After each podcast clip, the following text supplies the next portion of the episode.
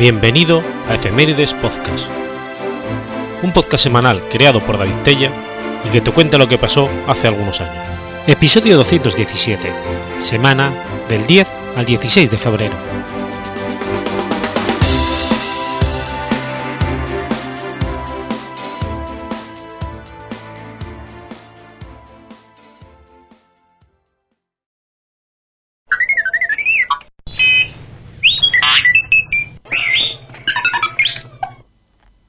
10 de febrero de 1960. Muere Aloysius Stepinac. Aloysius Víctor Stepinac fue el arzobispo católico de Zagreb desde 1937 hasta su muerte en 1960.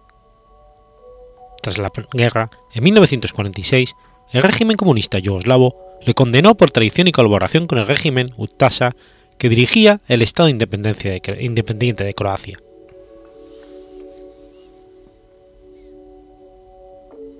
Stepinac nació en la aldea de Brezarica, en la parroquia de Krasik. Hijo de Josip Stepinac y Bárbara. Fue el quinto de once hijos en una familia de campesinos, tres de ellos del primer matrimonio de su padre. En 1906 la familia se mudó a Krasik y en 1909 se trasladó a Zagreb, donde completó su formación escolar. En 1916 fue reclutado en el ejército austrohúngaro desplazándose a Rijeka para una instrucción de seis meses. Posteriormente fue enviado a servir en el frente italiano durante la Primera Guerra Mundial. En julio de 1918 fue capturado por los italianos, que lo mantuvieron, lo mantuvieron como prisionero de guerra durante cinco meses. Tras su liberación, se integró en las fuerzas yugoslavas, regresando a su casa en primavera de 1919. Tras comenzar a estudiar agronomía en Zagreb, regresó a trabajar la tierra y se involucró en actividades de la juventud católica. Durante su estancia de posguerra en la casa de sus padres, se le convenció para que se convirtiera en sacerdote. Stepinac aceptó, aunque con reticencia. En 1924, el arzobispo de Zagreb lo envió a Roma para estudiar sacerdocio en el Colegio Germánico. Estudió en la Universidad Pontificia Gregoriana entre 1924 y el 31, doctorándose en Filosofía y Teología. Durante sus estudios allí, trabó amistad con el futuro cardenal Frank Cronin. Fue ordenado sacerdote el 26 de octubre de 1930 por el arzobispo Giuseppe Palica, en una ceremonia en la que también participó Frank Joseper. El 1 de noviembre dijo su primera misa en la Basílica de Santa María la Mayor, y en el 31 se convirtió en clérigo de una parroquia de Zagreb. A pesar de su deseo de convertirse en cura párroco, el arzobispo de Zagreb decidió incluirlo en su curia. Su preocupación por la gente común se mantuvo, sin embargo, y en 1931 fundó la primera organización caritativa de la archidiócesis.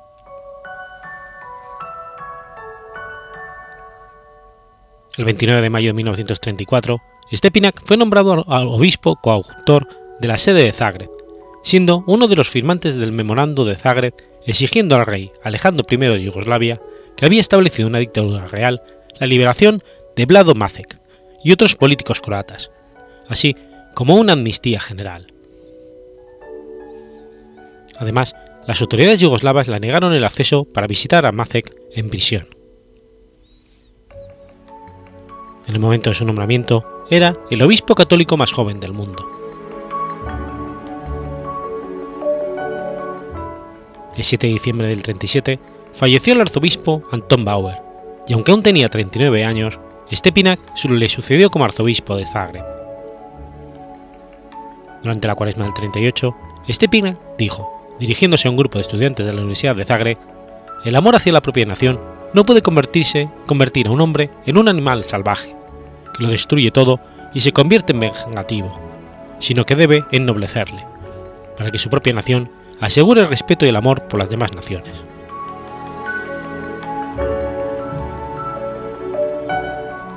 Stepinac fue arzobispo de Zagreb durante la Segunda Guerra Mundial en el Estado independiente de Croacia, un Estado títere formado por las potencias del eje en parte del territorio de Yugoslavia después de la invasión de abril de 1041. En Ustasa regía el Estado. En los primeros días de este régimen, Stepinak, al igual que otros líderes influyentes de Croacia, apoyaron el nuevo Estado católico. Durante la guerra, el 10 de abril de cada año, Stepinak hizo que se celebraran misas en todo el territorio para celebrar la proclamación del Estado confesional. Aunque la mayoría de los estados nunca reconocieron al Estado independiente de Croacia como una nación soberana, Stepinak exhortó públicamente a su jerarquía a orar por la nueva entidad. Le pidió a Dios por el líder Ustasa católico Ante Pavelic y por el bien de la nación.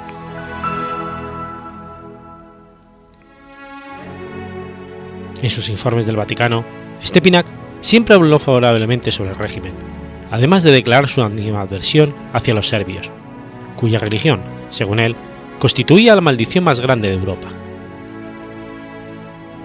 Este periodo coincidió con el inicio del exterminio sistemático de serbios a cargo de Milicia Ustasi.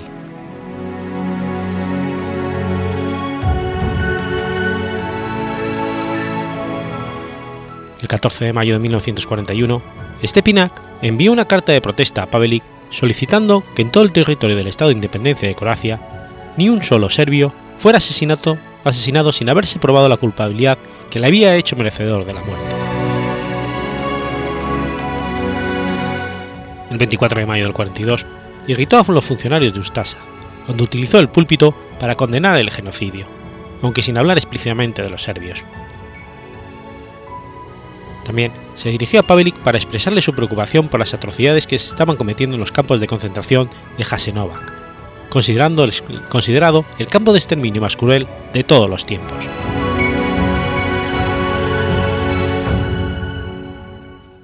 Stepinak colaboró también con la conversión de serbios ortodoxos al catolicismo, lo que en muchos casos significa que se conservara su vida.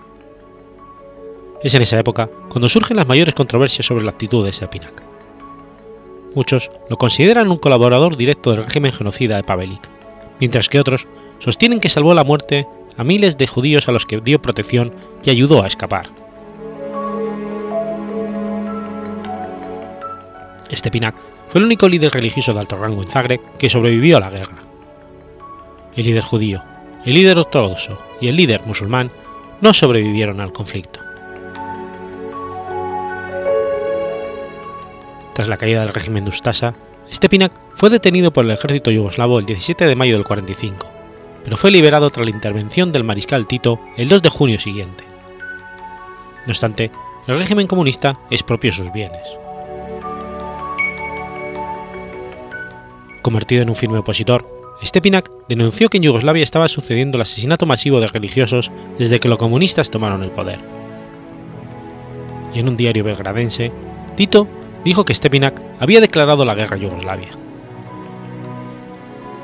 En enero de 1946, el gobierno yugoslavo solicitó a la Santa Sede el traslado de Stepinak a otro país, pero la petición fue denegada.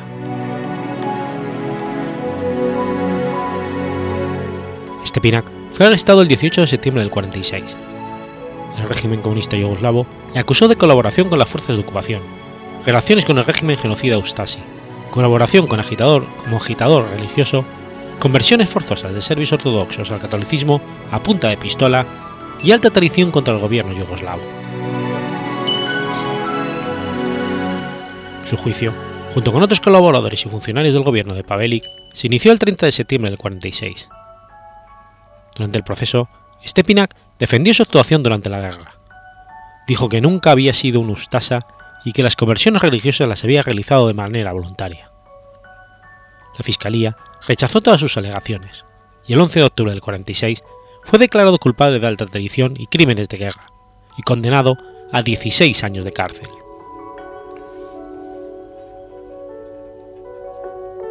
El Papa Pío XII excomulgó a todos los que participaron en el juicio, incluyendo al jurado, mientras que ni un solo miembro del régimen Ostasa o de los sacerdotes que asesinaron con sus propias manos a los prisioneros serbios en los campos de concentración recibieron pena alguna por parte del Papa Pío XII.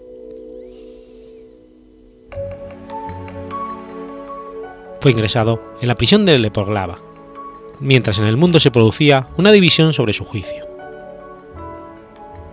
Allí fue visitado por Vladimir Bakarik, quien se ofreció para enviar al mariscal Tito una petición de amnistía para Stepinac.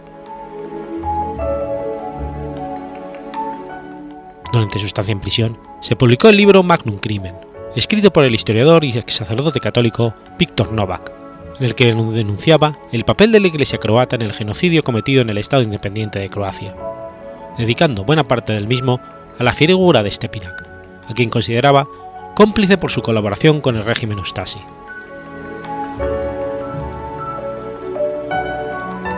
Tras cinco años de prisión, donde recibió tratamiento preferente en reconocimiento a su condición de clerical, Aloysius Stepinac fue puesto en libertad en un gesto de conciliación por parte del mariscal Tito, con la condición de que o bien se retiraba a Roma o se limitaría a desempeñarse en su parroquia natal de Krasik.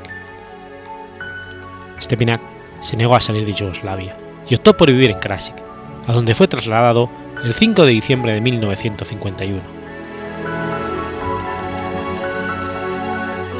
El 29 de noviembre del 52, el Papa Pío XII nombró a Stepinac cardenal. En respuesta a esta decisión, el 17 de diciembre siguiente, Yugoslavia rompió relaciones diplomáticas con la Santa Sede. En 1953 se le diagnosticó policitemia. Falleció el 10 de febrero de 1960 a los 61 años de edad, víctima de una trombosis. Fue enterrado en Zagreb. El Papa Juan XXIII celebró su funeral en la Basílica de San Pedro.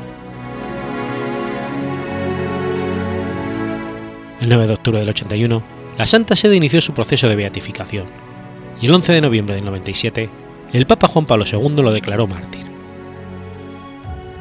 La Iglesia Ortodoxa Serbia y el Centro Simón Vicental protestaron formalmente como un intento de impedir la reivindicación de Stepinac.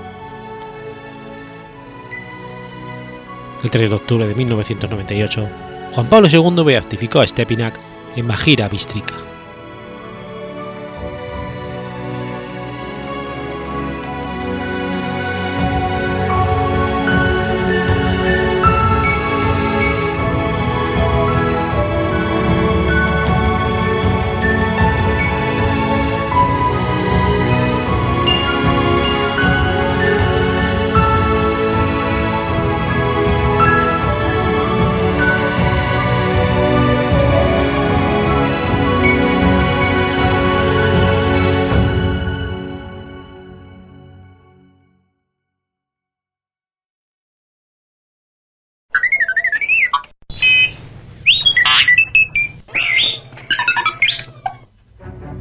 11 de febrero de 1847. Nace Thomas Alva Edison. Thomas Alva Edison fue un empresario. Desarrolló muchos dispositivos que han tenido gran influencia en todo el mundo, como el fonógrafo, la cámara de cine o una duradera bombilla incandescente. Apodado el mago de Menlo Park, Edison fue uno de los primeros inventores en aplicar los principios de la producción en cadena y el trabajo en equipo, a gran escala, al proceso de invención, motivos por los cuales se le reconoce la creación del primer laboratorio de investigación industrial.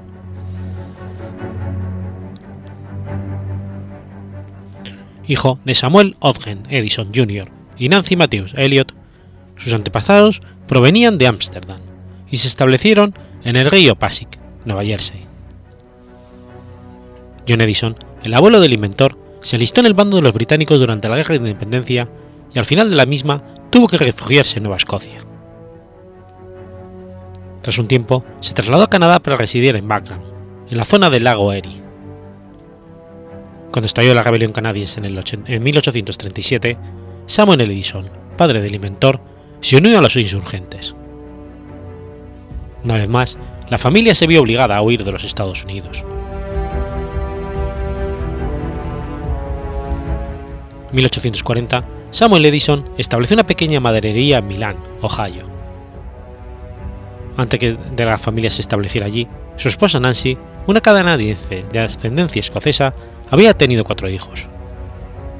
Posteriormente tuvo tres más, pero murieron tres de los primeros en la década de los 40 y los supervivientes tenían 14, 16 y 18 años cuando el 11 de febrero de 1847 la esposa de Samuel Edison dio a luz a su séptimo hijo le llamaron Thomas, por un antepasado de la familia, y Alba en honor al capitán Alba Bradley.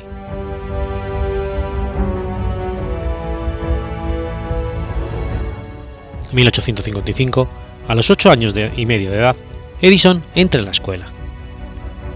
Después de tres meses de estar asistiendo, regresó a su casa llorando, informando que el maestro lo había calificado de alumno estéril e improductivo. Es imposible establecer si Nancy Edison tomó muy en serio la opinión de su maestro o si pensó que ella era mejor que el profesor de su hijo. El caso es que Edison recordó durante el resto de su vida el resultado del dichoso incidente. En 1859 empezó a vender diarios en el tren matutino que iba de Port Huron a Detroit, así como verduras, mantequilla y moras. En Detroit, el tren hacía una parada de seis horas, las cuales aprovechaba pasándoselas en el salón de lectura de la Asociación de Jóvenes.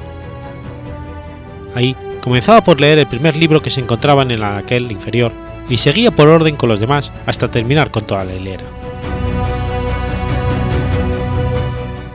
Edison no quedaba satisfecho con solo leer, y comenzó a realizar diversos experimentos basándose en lo que leía en los libros de ciencia. Utilizaba un vagón vacío como laboratorio, donde también instaló una pequeña prensa de mano que se agenció cuando un amigo de Detroit, Fresh Press, le regaló algunos tipos. El resultado fue inmediato. El Grand Trunk Herald, semanario del que Edison tiraba 400 ejemplares. Tras salvar a un niño en las vías de tren en Port Huron, el agradecido padre de la criatura, Mackenzie, telegrafista de la estación, le enseñó código Morse y telegrafía a los 15 años, obtuvo su primer trabajo como telegrafista, reemplazando a uno de los operadores de telégrafo que había ido a servir a la guerra civil.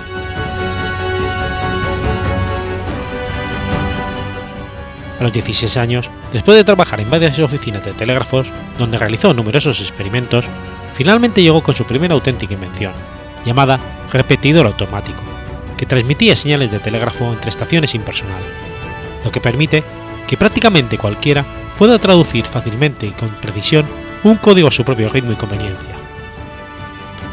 Curiosamente, nunca patentó la versión inicial de esta idea. Edison ideó un instrumento sencillo para el recuento mecánico de votos en 1868. Se podía colocar en la mesa de cada representante. Tenía dos botones, uno para el voto en pro y otro para el voto en contra. Para tramitar la patente, Edison contrató al abogado Carroll Bright. El instrumento se llevó ante el Comité de Congreso de Washington. Ahí, el veredicto fue brusco pero honesto. Joven, si hay en la Tierra algún invento que no queremos aquí, es exactamente el suyo. Uno de nuestros principales intereses evitar, es evitar fraudes en las votaciones y su aparato no haría otra cosa que favorecerlos.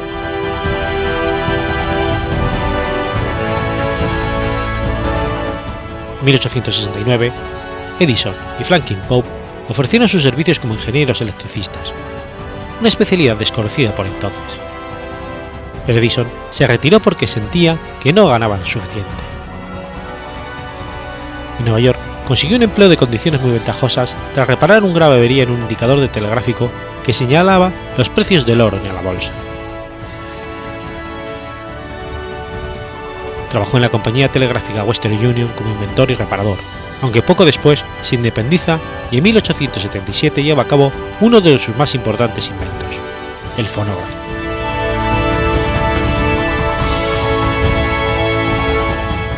En 1876, Edison se muda a Newark, en Menlo Park, Nueva Jersey, donde reunió un grupo de ayudantes y mecánicos y estableció una fábrica de inventos, en el 87, cuando dejó Melon Park, contaba con una lista de, de casi 400 patentes.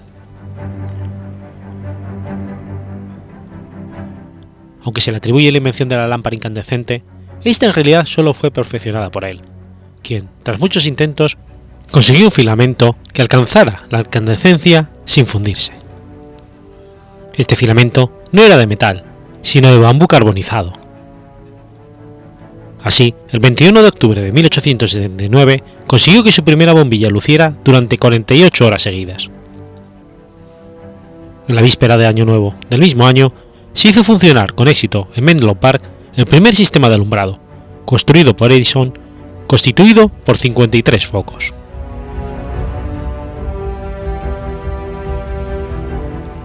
En 1880 se asocia con J.P. Morgan para fundar la Edison Electric. Después, J.P. Morgan adquiriría sus acciones para crear General Electric. En el ámbito científico, descubrió el efecto Edison, patentado en 1883, que consistía en el paso de electricidad desde un filamento a una placa metálica dentro de un globo de lámpara incandescente. Aunque ni él ni los científicos de su época lo dieron importancia, estableció los fundamentos de la válvula de la radio y de la electrónica. Tuvo una significativa relación laboral con otro inventor que luego le equivalaría en generosidad, Nikola Tesla. En junio de 1884, llegó por primera vez a los Estados Unidos, a la ciudad de Nueva York, con poco más que una carta de recomendación de Charles Batchelor, un antiguo empleado y colaborador de Edison. En la carta de recomendación escribió, Conozco a dos grandes hombres, usted es uno de ellos, el otro es este joven. Edison contrató a Tesla para trabajar en su Edison Machine Works. Empezó a trabajar como un simple ingeniero mecánico eléctrico, resolviendo algunos de los problemas de la compañía. La compañía de Edison había instalado varios dinamos en la SS Oregon, en aquel momento uno de los transatlánticos más rápidos y el primer barco en contar con electricidad a bordo, empleada para la iluminación de este. En 1884, las dinamos se dañaron, lo que retrasó la salida del buque de Nueva York.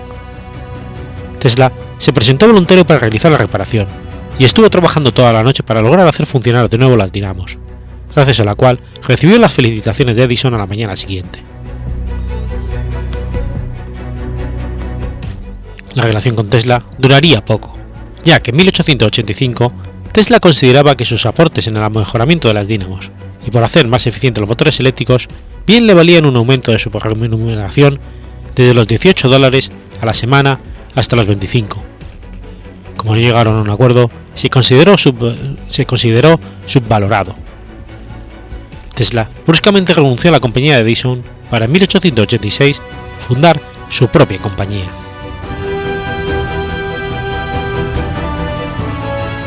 Ese mismo año, Tesla tuvo que dejar su propia compañía y se asoció con George Westinghouse, quien había fundado la Westinghouse Electric. Entre esta compañía y la de Edison se produjo la llamada guerra entre la corriente alterna y continua. Primando los principios de Tesla, sería la corriente alterna la cual finalmente se pondría. 1894, los kinestoscopios de Edison llegan por primera vez a Europa, más concretamente a Francia. Dos años después, en el 96, presenta en Vitascopio, en Nueva York, con la pretensión de reemplazar a los kinestoscopios y acercarse al cinematógrafo inventado por los hermanos Lumière.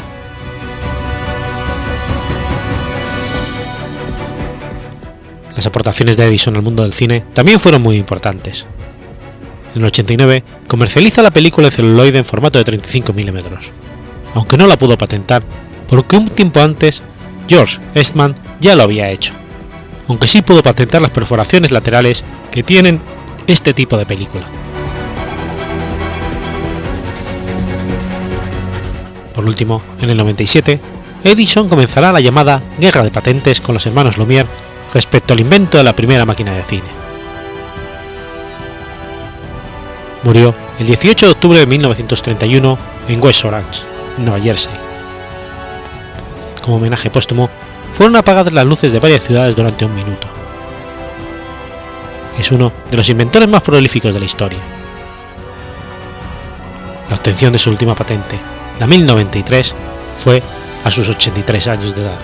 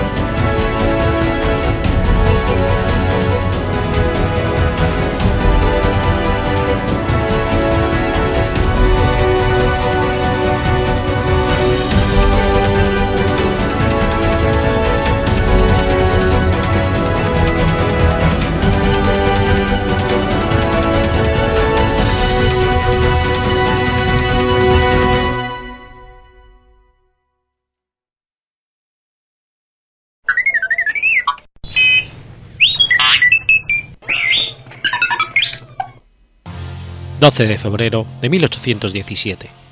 Sucede la batalla de Chacabuco. La batalla de Chacabuco fue una decisiva contienda de la independencia de Chile en la cual combatieron el ejército de los Andes, formado por tropas de las Provincias Unidas del Río de la Plata y chilenas exiliadas en Mendoza, y el ejército realista, resultando en una firme victoria para el bando independentista comandado por el general José San Martín.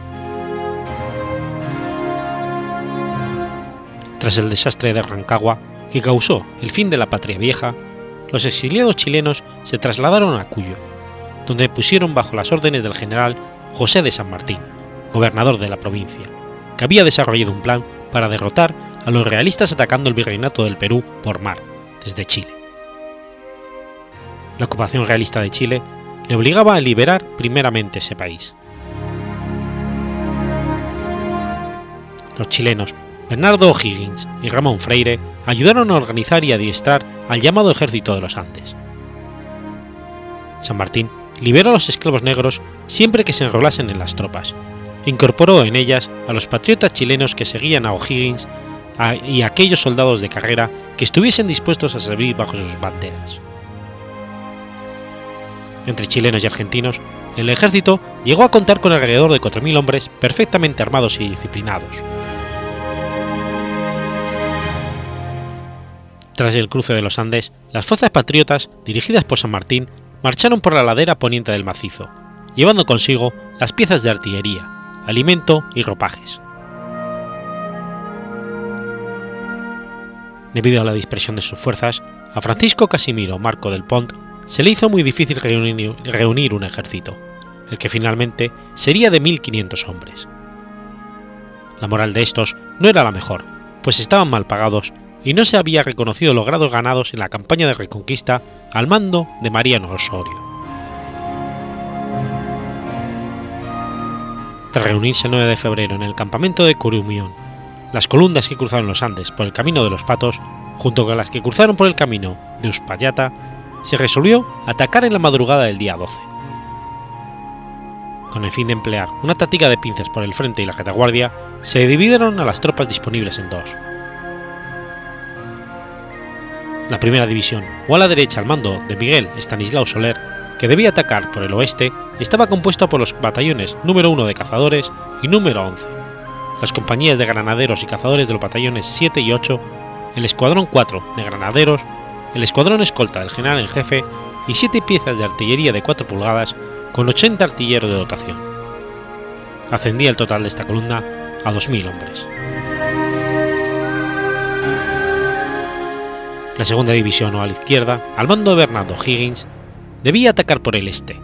Estaba formada por las compañías de fusileros de los batallones 7 y 8, los escuadrones restantes, primero, segundo y tercero, de granaderos a caballo, y dos piezas de artillería, que perderían en el desfiladero de 4 pulgadas, con el resto del batallón de artillería. Ascendía el total de esta columna a 1.500 hombres.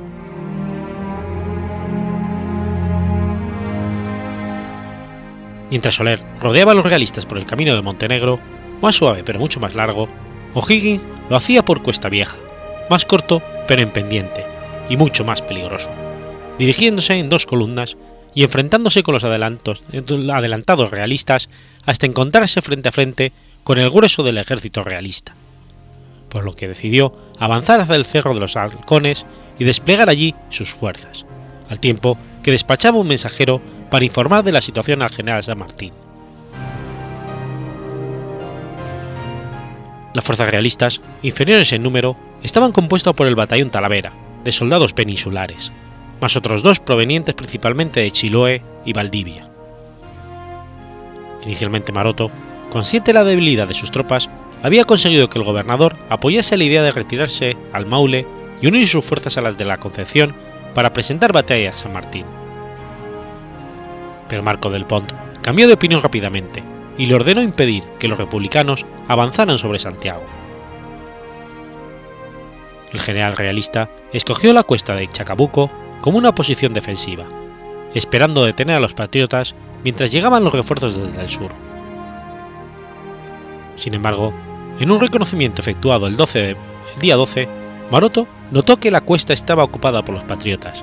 Incapaz de tomarla, tuvo que escoger entre retroceder a la colonia o defender las posiciones donde estaba su ejército, delante del Cerro de Victoria, cerca de la hacienda de Chacabuco. Contó por esto último, lo que permitió a San Martín rodearlo con sus fuerzas más numerosas. El plan de San Martín era que O'Higgins atacara por el, por el este, Soler por el oeste y San Martín de frente. Llegada la batalla, O'Higgins se, des- se desespera al no recibir órdenes de San Martín e inicia el ataque. Cuando San Martín se da cuenta de esto, envía un mensajero para que Soler comience el ataque. San Martín decide ir por el frente junto a O'Higgins hasta que después una división de adelantados de Soler arribó produciendo el envolvimiento completo del flanco izquierdo y de la espalda, y destrozando la retaguardia realista, consolidándose así una aplastante victoria a favor de los patriotas. La batalla concluyó a las 14 horas. El sorpresivo avance de Maroto cambia por completo el panorama. Ahora O'Higgins, sin ayuda de Soler, tendría que batirse con la totalidad de las fuerzas realistas o retroceder a una catástrofe segura. O'Higgins, al no recibir respuesta ante esta situación, a las 11.45 y contraviniendo las órdenes de San Martín de no comprometer fuego, aconsejado por Kramer, ordena a la infantería cargar a la bayoneta, organizando dos columnas de ataque, siguiendo el modelo napoleónico y lanzándola sobre el ala derecha enemiga, apoyada por la caballería del coronel José Matías Ciapola. Pero los granaderos tropezaron con el profundo cauce de las Margaritas, que no habían visto, no pudiendo pasar información de ataque y retrocediendo tras una andanada de fuego enemigo, sin sufrir muchas bajas, hasta el Cerro de los Halcones, donde se re- reorganizaron.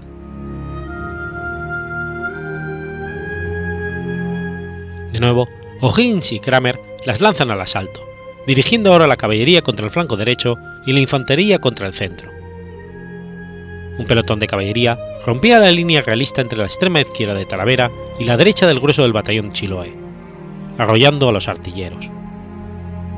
La infantería, ya casi vencedora, acudió en auxilio de la caballería. Zapiola, después de romper el cuadro formado por las talaveras, rebasó el ala derecha realista y una segunda carga sobre la infantería y la caballería enemigas produjo la dispersión. Los restos del ejército realista huyeron a la desbandada hacia las casas de Chacabuco, distante a pocos kilómetros, dejando en el campo de batalla la tercera parte de sus efectivos. En medio de la batalla, San Martín llama a Osorio, el general realista, para que saque a sus heridos de la batalla, dando así San Martín un ejemplo de hacer una campaña con el menor costo de sangre posible. Los patriotas muertos fueron 12 y 120 heridos, mientras que los realistas sufrieron 500 muertos, quedando prisioneros 32 oficiales y 600 soldados. Fue capturada la bandera del regimiento de Chiloé, junto con aproximadamente 1.000 fusiles, dos piezas de artillería, seis espadas, 12 cajones de municiones, dos barriles de pólvora, cuatro fardos de vestuarios, una treintena de equipajes y la correspondencia.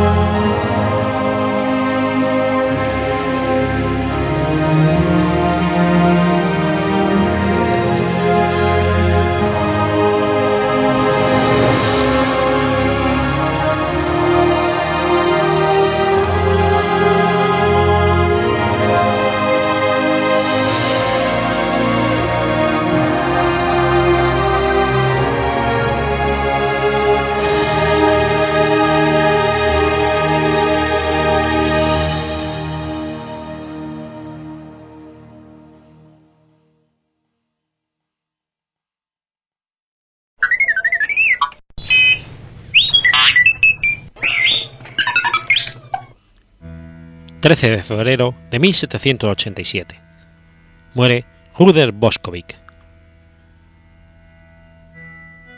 Ruder Josip Boskovic fue un físico, astrónomo, matemático, filósofo, poeta y jesuita de la República de Ragusa, Boskovic también vivió en el Reino Unido, Francia e Italia. Murió en Milán, siendo ciudadano francés. Su teoría sobre la estructura de la materia fue fundamental para el posterior desarrollo de la física contemporánea.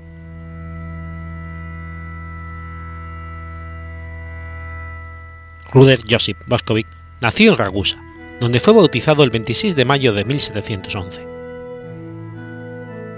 Hijo del herzegovino Nikola Boskovic y de la ragusea Paola Vetera, quien pertenecía a una distinguida familia originada de Bergamo. Recibió su nombre en homenaje a su tío materno, Rugerio Vetera. Nació en el mismo año que Mikhail Vishelevich Lokomonosov, famoso científico y matemático ruso. Boskovic es recordado principalmente por su teoría atómica basada en los principios de la mecánica newtoniana. Esta obra fue una inspiración que motivó a Michael Faraday a desarrollar sus teorías sobre el campo electromagnético para el electromagnetismo. Fue también la base del esfuerzo de Albert Einstein en crear una teoría de campo unificada. Boskovic también hizo grandes contribuciones a la astronomía, incluyendo el procedimiento geométrico para determinar la ecuación de un planeta en rotación a partir de tres observaciones de su superficie y la órbita de un planeta a partir de tres observaciones de su posición. Sus sugerencias se encuentran la creación de un año geofísico internacional, la utilización del caucho y la de excavar para encontrar los restos de Troya, esto último en ocasión de una tardía visita a Constantinopla, realizada en noviembre de 1761, para observar un tránsito de Venus. Entre sus contribuciones a la arquitectura debe mencionarse que salvó del derrumbe la cúpula de la Basílica de San Pedro en Roma, rodeándola de cinco anillos de hierro.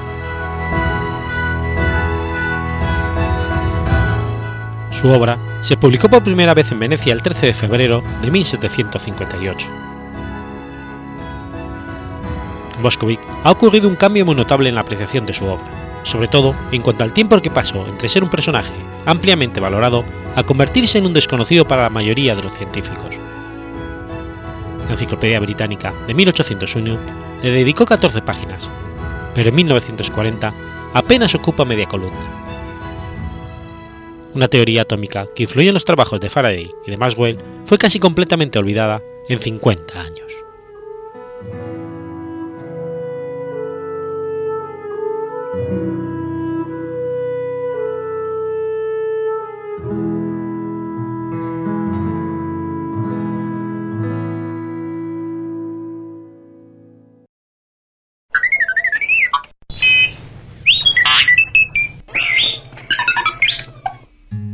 14 de febrero de 1827.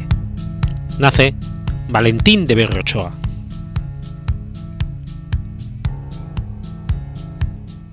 Valentín Faustino de Berriochoa y Aritz fue un misionero dominico español, obispo mártir en Vietnam.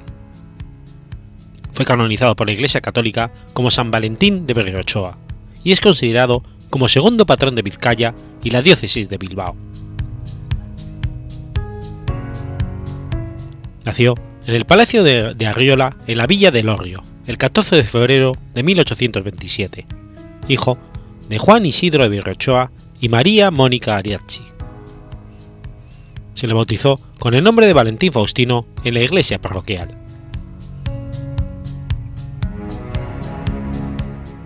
A los 18 años ingresó en el seminario de Logroño, porque en ese tiempo el Orrio pertenecía a la diócesis de Calahorra en 1848 tuvo que suspender sus estudios y regresar a Elorrio para atender a las necesidades económicas de su familia. Pudo regresar al seminario y fue ordenado sacerdote en 1851. En 1854 profesó en la Orden de los Dominicos en el convento de Ocaña, y dos años más tarde fue destinado a las misiones en Asia. Viajó a Manila, en las Islas Filipinas, que entonces pertenecía a la monarquía española, y de allí a las misiones de Tonkin, en la parte norte del actual Vietnam. En ese momento, el rey, Tuduk, perseguía sanguinariamente a los misioneros que vivían escondidos en cuevas y chozas por considerar que actuaban en conveniencia con los gobiernos europeos para que estos ocuparan y colonizaran su reino. el vicario apostólico José María Díaz Sanjurjo y un sacerdote, un catequista indígenas, habían sido decapitados, y se habían destruido y quemado las pobres iglesias y colegios levantados con grandes penalidades. El 25 de diciembre de 1857 fue nombrado obispo titular de Centuria y coadjuntor del nuevo vicario apostólico, Melchor García San Pedro, al que sucedería tras el martirio de este, el 28 de julio de 1858. Valentín de Berriochoa pudo desarrollar su ministerio únicamente durante tres años, con muchas dificultades, hasta que en 1861 durante un recrudecimiento de la persecución contra los cristianos en la zona de su fue denunciado y detenido. Trasladado a la capital provincial, Hai Duoc, en el interrogatorio solamente se le preguntó a Berrochoa por su nombre, cuánto tiempo llevaba en el país, dónde vivía, si había tenido alguna relación con los revoltosos de 1858 y si conocía al obispo Lien dispuso el tribunal que fueran encerrados en pequeñas jaulas individuales donde solamente pudieran estar en cuclillas. Allí encontró, también en jaulas similares, a los demás compañeros apresados anteriormente. A poca distancia había un reo condenado a muerte por sus crímenes. Tuvieron todavía un nuevo interrogatorio en el que se les pedía que renegaran de la fe cristiana. Ante su negativa, fueron condenados a muerte la ejecución de Berrochoa se llevó a cabo por decapitación el 1 de noviembre de 1861. Sus restos mortales fueron trasladados al País Vasco, vía Manila, y reposan en la Basílica de la Purísima Concepción de Solorio natal. Valentín de Berrochoa fue beatificado en 1906 y canonizado en 1988, junto con otros 116 mártires de Vietnam.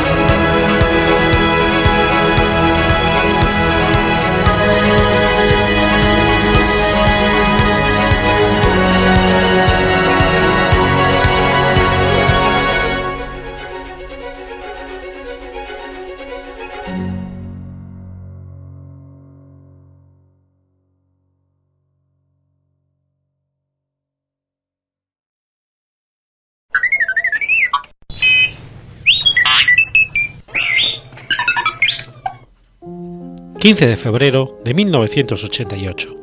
Muere Richard Feynman.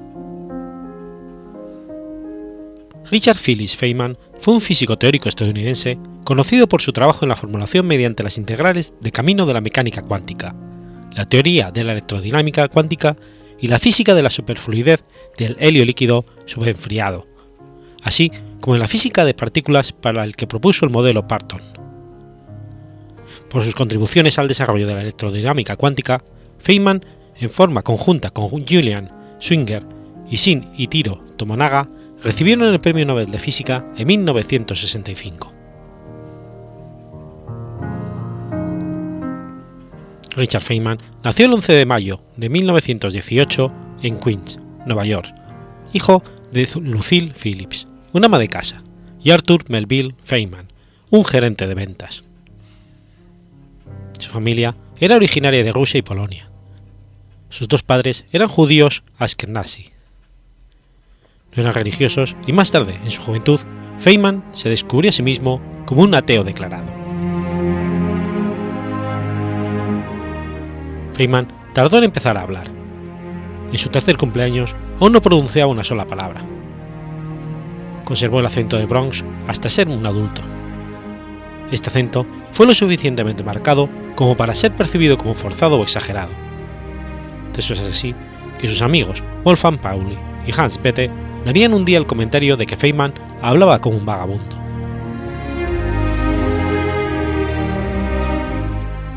El joven Feynman fue influenciado fuertemente por su padre, quien le animó a hacer preguntas que desafían el pensamiento ortodoxo, y siempre estaba dispuesto a enseñarle a Feynman algo nuevo. De su madre adquirió el sentido del humor que tuvo toda su vida. Cuando era un niño, tenía un talento para la ingeniería. Mantuvo un laboratorio experimental en su casa y disfrutaba la reparación de radios. Cuando estaba en la escuela primaria, creó un sistema de alarma antirrobo de casas mientras sus padres estaban fuera del hogar trabajando. Cuando Richard tenía 5 años, su madre dio a luz a un hermano, pero murió a las 4 semanas de edad.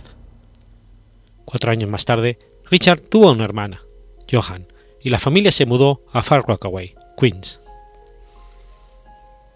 Aunque se llevaban nueve años, Johan y Richard tenían una relación cercana, ya que ambos compartían una curiosidad natural por el mundo. Su madre pensaba que las mujeres no tenían la capacidad mental de comprender estas cosas. A pesar de que su madre desaprobaba el deseo de Joan de estudiar astronomía, Richard la animó. Después de un tiempo, Johann se convirtió en una de las astrofísicas especializada en la interacción entre la Tierra y el viento solar.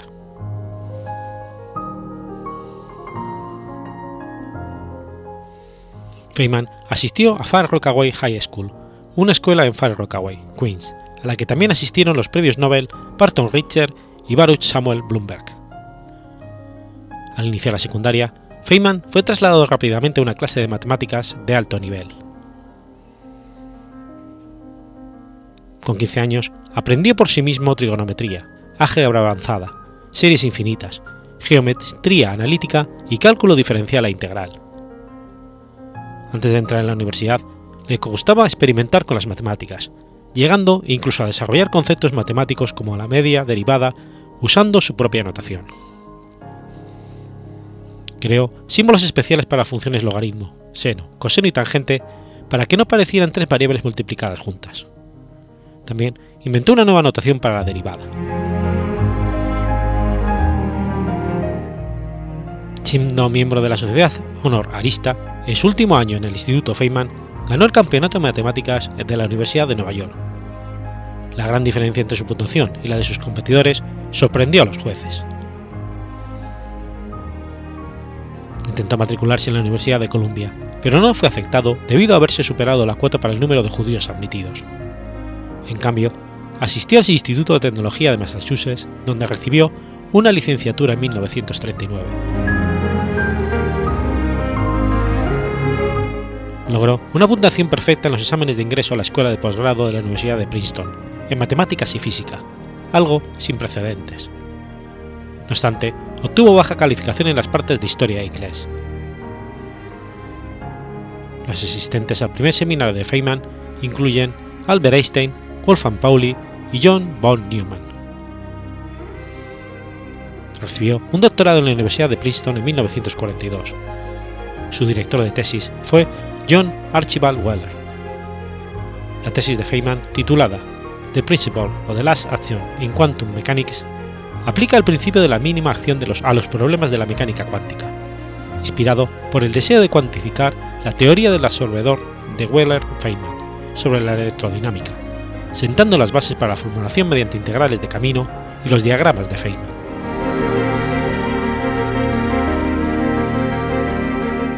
En Princeton, el físico Robert Wilson animó a Feynman a participar en el proyecto Manhattan, proyecto del ejército estadounidense desarrollado en los Álamos durante la Segunda Guerra Mundial para fabricar la bomba atómica.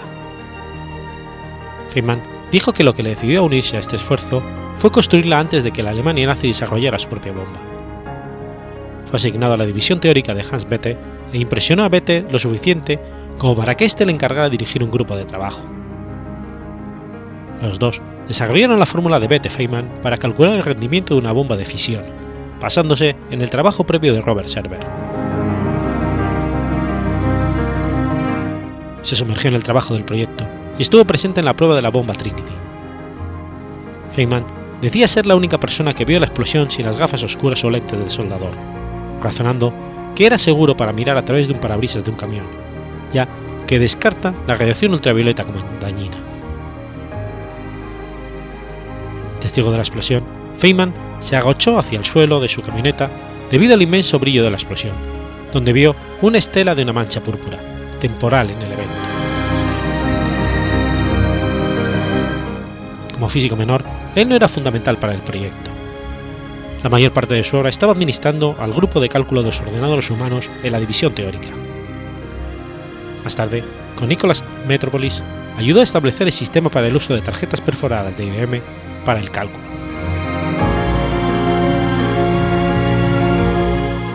Otro trabajo de Feynman en los Álamos incluyó el cálculo de ecuaciones de neutrones para la caldera de los Álamos, un pequeño reactor nuclear para medir qué tan cerca un conjunto de material fisible se encontraba en la etapa crítica.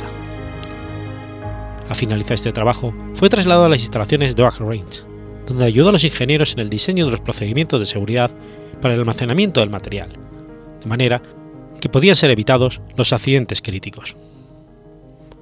Él también hizo el trabajo y los cálculos teóricos sobre la bomba de hidruro de uranio propuesto, que luego resultó no ser factible.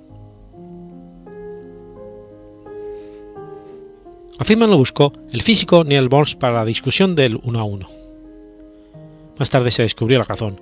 La mayoría de los otros físicos temían demasiado a Bohm para discutir con él. Feynman no tenía esta limitación, señalando energéticamente cualquier cosa que considerara errónea en el pensamiento de Bohm. Feynman dijo que sentía tanto respeto por Bohm como cualquier otra persona, pero una vez que alguien lo tiene, hablando sobre física, iba a estar tan concentrado que se puede olvidar de las sutilezas sociales. Las instalaciones de los Álamos fueron aisladas por la naturaleza de alto secreto del proyecto. En propias palabras de Feynman, no había nada que hacer allí. Aburrido, se dedicó a abrir cerraduras para mostrar las vulnerabilidades de los sistemas de seguridad.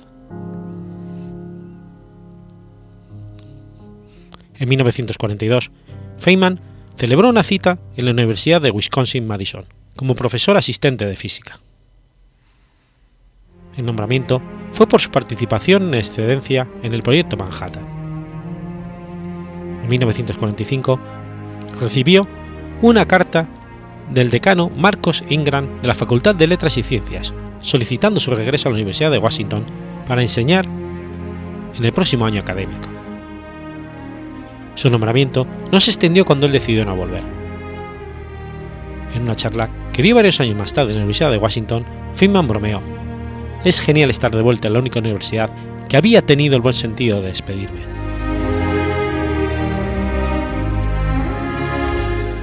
Tras la guerra, Feynman rechazó una oferta en el Instituto de Estudios Avanzados de Princeton, Nueva Jersey, a pesar de la presencia de profesores distinguidos como Albert Einstein, Kurt Gödel y John Newman.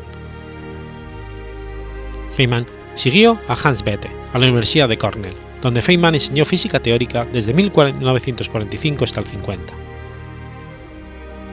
Durante una depresión temporal después de la destrucción de Hiroshima y Nagasaki por las bombas producidas por el proyecto Manhattan, se centró en problemas complejos de física, no por su utilidad, sino por autosatisfacción. Uno de ellos fue el análisis de la física del desplazamiento por el aire de un disco girando con nutación asociada.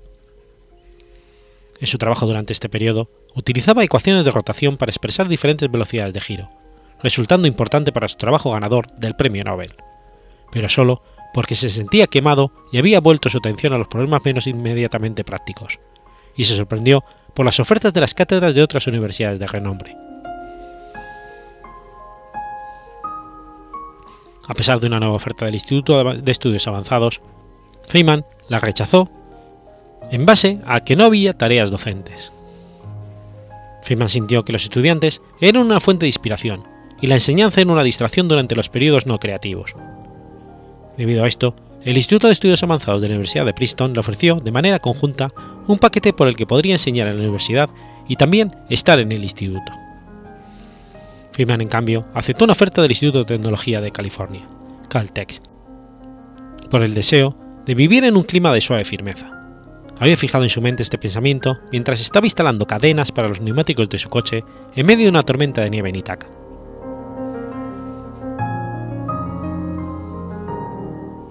Feynman se ha llamado el gran explicador. Él gana una reputación de tener mucho cuidado al dar explicaciones a sus estudiantes y lo que es un deber moral de hacer el tema accesible. Su principio rector es que si un tema no puede ser explicado con una conferencia de primer año, aún no estaba completamente entendido. Se opuso al aprendizaje memorístico o memorización irreflexiva y otros métodos de enseñanza que hacían hincapié en la forma sobre la función. El pensamiento claro y la presentación clara eran requisitos fundamentales para su atención. Podría ser peligroso incluso acercarse a él sin preparación, sin olvidarse de los tontos o los pretendientes. Feynman fue elegido miembro extranjero de la Royal Society en 1965. En ese momento, en la década de los, de los 60, Feynman se agota a sí mismo trabajando en varios proyectos importantes al mismo tiempo. Tras tres años dedicado a la tarea, produjo una serie de conferencias que con el tiempo se convirtieron en The Feynman Lectures of Physics. Él quería una foto de un parche rociado con polvo para mostrar los modos de vibración en el comienzo del libro. Preocupado por las conexiones con las drogas y el rock and roll que se podía hacer debido a la imagen, los editores cambiaron la tapa a rojo llano, a pesar de que incluyen una foto de él tocando la batería en el epílogo. El libro Feynman Lectures of Physics ocupó, a dos físicos, Robert Layton y San Mateo, como coautores a tiempo parcial durante varios años. A pesar de que los libros no fueron adoptados por la mayoría de las universidades como libros de texto, se siguen vendiendo bien, ya que proporcionan una profunda comprensión de la física. Como una forma de llevar publicidad al avance de la física, Feynman ofreció premios de mil dólares para dos de sus retos en nanotecnología. Uno fue reclamado por William McLean y el otro por Tom Newman. También fue uno de los primeros científicos de concebir la posibilidad de los ordenadores cuánticos. A partir de los 80, de acuerdo con Richard Feynman and the Connection Machine, Feynman desempeñó un papel crucial en el desarrollo de la primera computadora paralela masiva y en la búsqueda de usos de innovadores de los cálculos numéricos, en la construcción de las redes neuronales, así como en simulaciones físicas usando autómatas celulares, en colaboración con Stephen Wolfram en Caltech. Su hijo Carl también jugó un papel en el desarrollo de la ingeniería de la máquina original de conexión. Feynman influenciaba en sus interconexiones, mientras su hijo trabajaba con el software. Los diagramas de Feynman ahora son fundamentales para la teoría de cuerdas y la teoría M, e incluso se han ampliado topológicamente. Las líneas mundo de los diagramas se han desarrollado para convertirse en tubos para, para permitir un mejor modelado de los objetos más complicados como cuerdas y membranas. Poco antes de su muerte, Feynman criticó la teoría de cuerdas en una entrevista. No me gusta que no estén calculando nada, dijo. No me gusta que no comprueben sus ideas. No me gusta que para cualquier cosa que no están de acuerdo con un experimento, cocinan una explicación, una solución de decir. Bueno, todavía podría ser cierto. Estas palabras han sido citadas mucho por los opositores de la dirección teórica de cuerdas de la física de partículas. Feynman padecía dos formas raras de cáncer, falleciendo poco después de su última intervención quirúrgica el 15 de febrero de 1988, a sus 69 años. Sus últimas palabras citadas son, No me gustaría morir dos veces. Es tan aburrido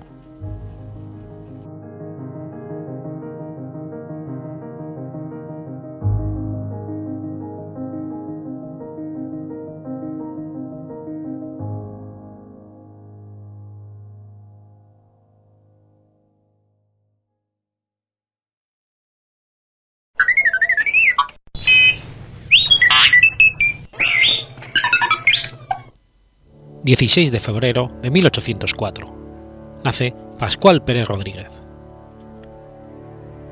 Pascual Pérez Rodríguez, hijo de Vicente Pérez, relator de la Audiencia Territorial, y de Mariana Rodríguez, bautizado con el nombre de Manuel Julián, nombre que cambió por el de Pascual al profesar como religioso. tras la muerte de su padre, consiguió una beca para estudiar en el seminario de las escuelas pías. Al fallecer su madre, poco tiempo después, quedó, junto con sus hermanos, al cuidado de sus abuelos maternos. Concluyó sus estudios de latín del seminario y los de filosofía en la Universidad de su ciudad natal. Alentado por sus maestros, entró en el noviciado con 13 años, profesando a los 16. Tres años después, fue nombrado director de los alumnos internos y profesor de humanidades en el Colegio de Santo Tomás de Aquino de las Escuelas Pías de Zaragoza. En 1827 se establece en Valencia, también como profesor de humanidades en el Colegio de las Escuelas Pías, donde entabló fraternal amistad con el padre Juan Arolas. En 1835 abandonó la vida religiosa al estar aquejado por una dolencia espasmódica y posteriormente solicitó y obtuvo la secularización en 1851. Un ataque de apoplejía le llevó a la tumba cuando habitaba en la calle del Mar número 96 el 30 de enero de 1968. Fundador, junto con Juan Arolas y Pedro Sabater, del periódico diario Mercantil de Valencia, cuyo primer número salió a la venta el 19 de noviembre de 1834 y de cuya dirección se ocupó hasta 1844.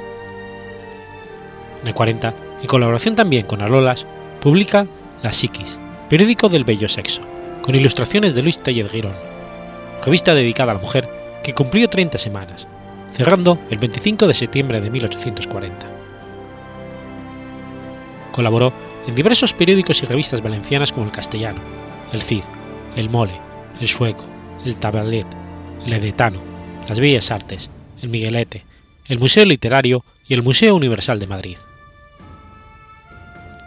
Escribió autos sacramentales en valenciano como Diable Press, La Loca de Morella y La Venta Improvisada, que se representaron públicamente. Dominaba el francés, el inglés, el italiano y el portugués. Por ello, pudo traducir tres tomos de los viajes de Ali Bell, de Adbasi, La vida de la Virgen del abate Orisi y comentó la traducción de la Biblia de Raymond, que a su muerte fue acabada por Vicente Boix. Como escritor, se especializó en el género de la novela gótica, de las que escribió tres: La Torre Gótica, o El Espectro de Lindbergh, El Hombre Invisible, o Las Ruinas de Hall, y La Urna Sangrienta o El Panteón de Scinella, considerada la obra maestra del género en España. Lo más destacable de su actividad fotográfica es que fue un pionero de los primeros introductores del daguerrotipo en España. Así, en el 49, estuvo valorando la conveniencia de trabajar con el calotipo, ya que permitía la realización de copias múltiples, y en 1851 publica el álbum del Cabañal, que estaba ilustrado por calotipos, por lo que fue uno de los primeros fotógrafos españoles en comercializarlo. Además, una fotografía suya fue la primera en aparecer en la prensa escrita española. Se trata de un daguerrotipo publicado en 1852 en el Diario Mercantil de Valencia.